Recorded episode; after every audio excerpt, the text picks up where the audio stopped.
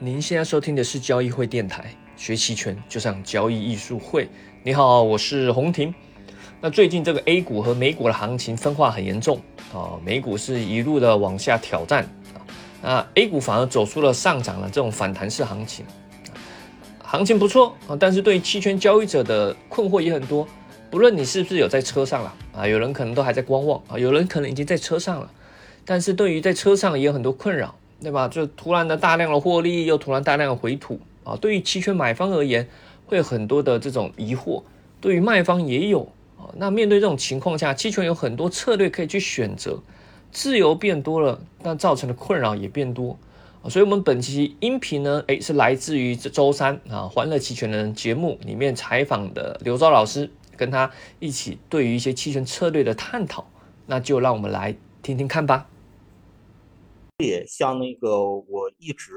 呃不太使用单腿策略，就除非在呃引波特别高或者是特别低的时候，剩下在绝大多数情况下，呃我都不太使用单腿策略。这个里边的很重要的一个原因呢，就是呃我知道我自己没有那么强的，怎么说呢？没没有那么强大的心理素质。啊，就比如说像到两多多几次就习惯了啊，多几次就习 惯啊啊！而且我是呃，我我我的专业是学习心理学的哦，我到现在我还是心理学系的老师。啊，对哈，对哈，你是学心理学的，但是但是我自认我我自认我没有这么强大的心理素质啊，因为呃，像到两点钟的这个时候，啊，像到两点钟这个时候，然后他开始掉头向下的时候，呃，我自知我做不到，就是到这个时候的时候，然后我就立即止盈。啊，因为毕竟它上午的时候往上涨的时候，它也不是一波上去的，它也是不断的震荡的，中间也反复在往回走嘛。往回走之后再走更高。啊，那现在等到咱们收盘了，看到这个结果了，知道啊，两点左右那个地方你把它平掉就是最好的。但问题在于两点那个地方往下走的时候，我们如何能知道这个地方是往回回调一点之后再创一个更更高，再创一个新高呢？还是说这个回完之后它就是继续向下了呢？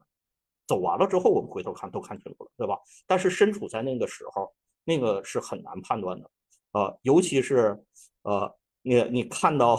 呃那个就是连也呃连那个引波的损失带那个价格的损失，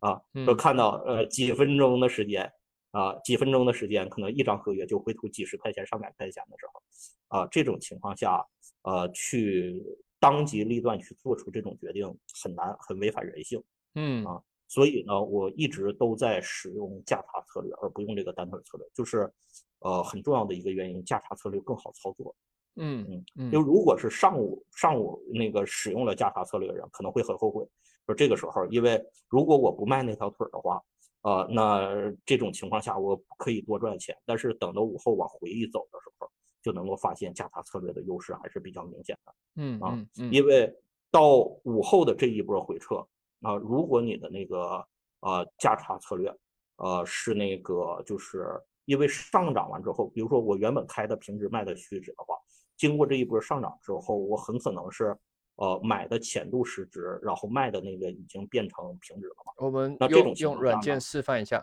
有可能前面的时候，呃，假设现在是这样好了，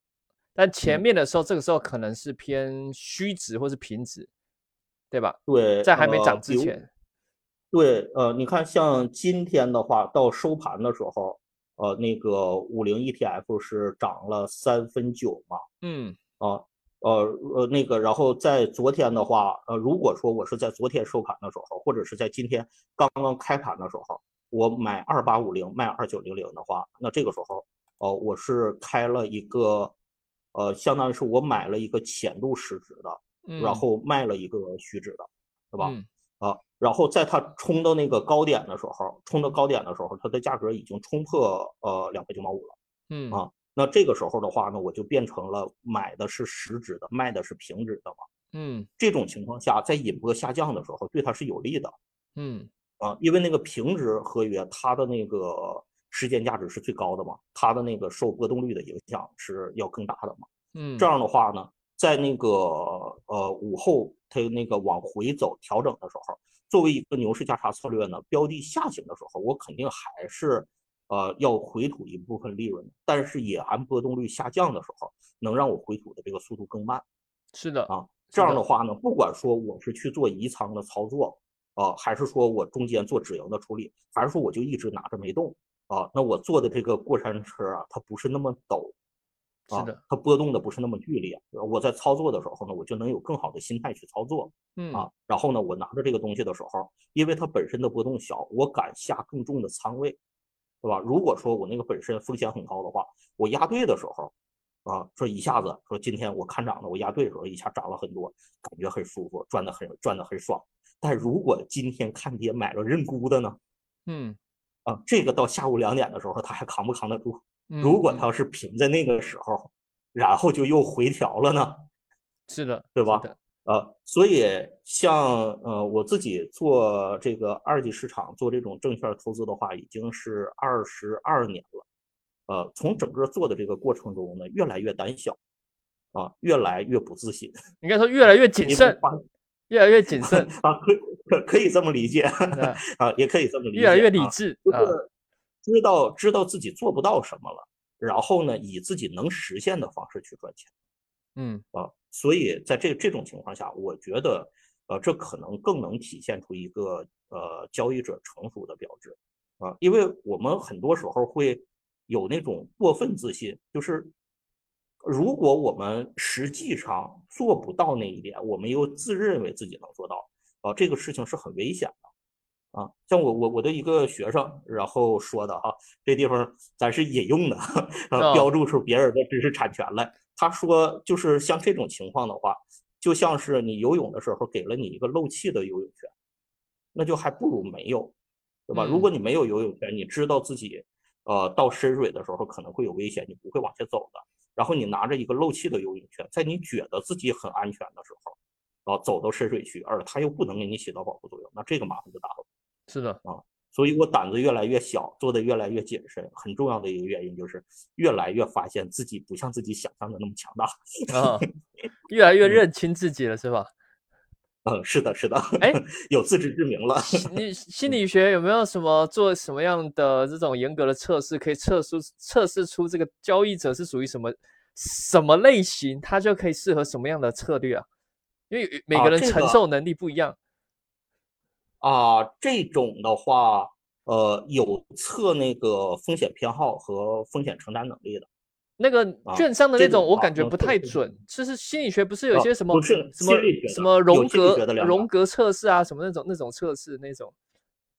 呃嗯呃嗯，不不是荣格的那个，荣格的那个呢，他那个测试主要是测人格特质的。呃，然后呢，有有一个呃呃有。呃，不止一个，有有有那个两两类量表，有两类量表都可以测人的风险偏好的。哦，呃，一种的话呢是给人设定一些情境，让你去选择。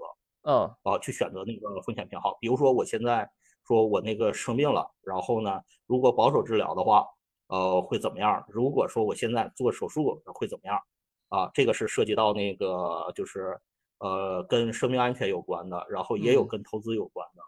呃，还有跟那个呃，比如说职业选择啊什么的，就是面临我们就我们生活中会面临的一些比较重要的决策，然后呢，给你设定一个情境，看你怎么选。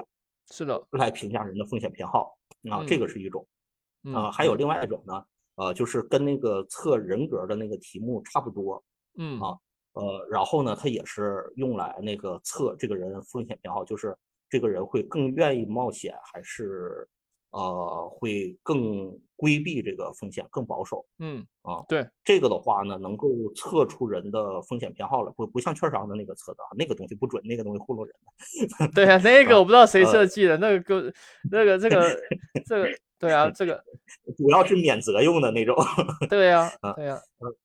当然，我看到有听众朋友说到什么用命理学来看命盘，这个。因为的确，我发现这个真的是个性，还有他怎么说，他的你要说命盘也好，你要说个人的特质也好，是决定了这个人对一些策略还有风险偏好的采用。那因为我们平常接触很多的呃学员，还有一些投资朋友，我就发现有些人。就是他就是不敢买期权，就是嗯，好他也不。敢，他就顶多就买个一手两手，或者是买很少，或者是有人永远。不敢卖期权，听到任何的卖期权都很害怕。即使是价差策略，他也觉得很危险，都已经跟理论上都讲了是，哎，这个是风亏损有限的，但他还是有，他说有卖方啊，很危险，对吧？那也有人是就是只卖期权很稳健，他不喜欢这种这种，他觉得只要是波动高了，这种就是赌性太大，不适合啊，他觉得这种波动太大，他受不了。你就发现每个人就会很容易是限于某个某个领域啊，哦，那那那很难改变。哦，很难改变哦，这是我们接触到很多投资者发现的一些特性啊。嗯嗯嗯，好，嗯，那呃呃，刚刚有提到这个价差策略，对吧？你刚刚提到价差策略，那价差策略当然它的呃内在的一些逻辑还有变化其实很丰富的哦，也是我们等一下刘老师会跟大家说了啊。当然在这波行情中，其实如果我们的听众朋友长期看节目，基本上在两三个礼拜前。啊，其实都有建议到，你真的在这种上上涨行情中，你无法把握，对吧？因为有时候择时很难，你怎么知道它突然要上涨，对吧？你怎么知道突然通胀数据那么差，会突然来个回落，然后 A 股还挺住，然后再上，对吧？在这种折磨人中，牛市加它策略躺平是最最稳健的，那不会在中间做各种奇奇怪怪的倒腾，不会去考验你的人性。对吧？这个是其实我们之前就有说过了哈，就是最基础的，你可以用牛市价差做个底仓嘛，对吧？底仓牛市价差，那在行情来的时候，你想再玩一些花招也行啊，至少你基本上的一些呃持仓是有的，基本的一些基本的获利是要有的哦。那面对如果你是裸卖的，那你可能要思考看看是不是要有点对冲。这基本上我们上个礼拜也也聊过了，对吧？那你如果是裸卖认购了，有可能刚好你今天扛过了。对吧？这个但不代表每次都扛得过过哈。好，那再我们就来看一下关于这个价差策略，这边就是这个刘老师特别准备的啊，他的一些内容，关于价差策略可以用在什么情境，以及它怎么去做变化。嗯嗯嗯嗯呃，这个的话呢，呃，我想说的是啊，呃，就是有很多朋友，尤其是一些新手朋友，呃，是受那个。呃，期权的这个权利仓，呃，损失有限，收益无限，是受这个东西影响进来的，所。以呢，会有一个很强的倾向性，就是多数的新手朋友会更倾向于、更习惯于去那个做买方，嗯，而且呢，以买看涨的居多，对，因为看涨的话要比看对要比看跌更顺应人性，是的，但实际上呢，这么做的话呢。呃，想赚钱是比较难的。当然，像今天的这种行情的话，你买看涨是能够赚到钱的。啊，这一段时间因为整体是上涨的，呃，买看涨的话呢，也是能够有收益的。但如果我们从整个的，就是做的这个交易产生的这个性价比上来说，呃，就是上涨的时候的话，其实买看涨也通常情况下都不是最好的策略。只有在什么时候买看涨是最好的策略呢？就是。呃，当时的野寒波动率非常低，比如说它长时间的横盘，啊，然后呢，这个市场中多数人，呃，都是处在一种还不是说呃，因为害怕下跌的那种低迷状态哈。这个我单独给它起了个名，叫做平淡的状态，就是看涨的也不看涨了，看跌的也不看跌了，都觉得它没啥机会，就是横盘走的。这种情况下，它的引波会非常低。然后，如果你是在这个时候，你与多数人的看法不一样。然后呢，你买了这个看涨，又把这个点儿踩对了，就你买完之后没过多长时间，它向上突破了，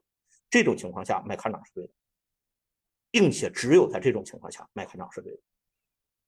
啊，因为这个这种情况下买了这个看涨之后呢，呃，就像今天上午的那个情况，你能够赚到双份的钱，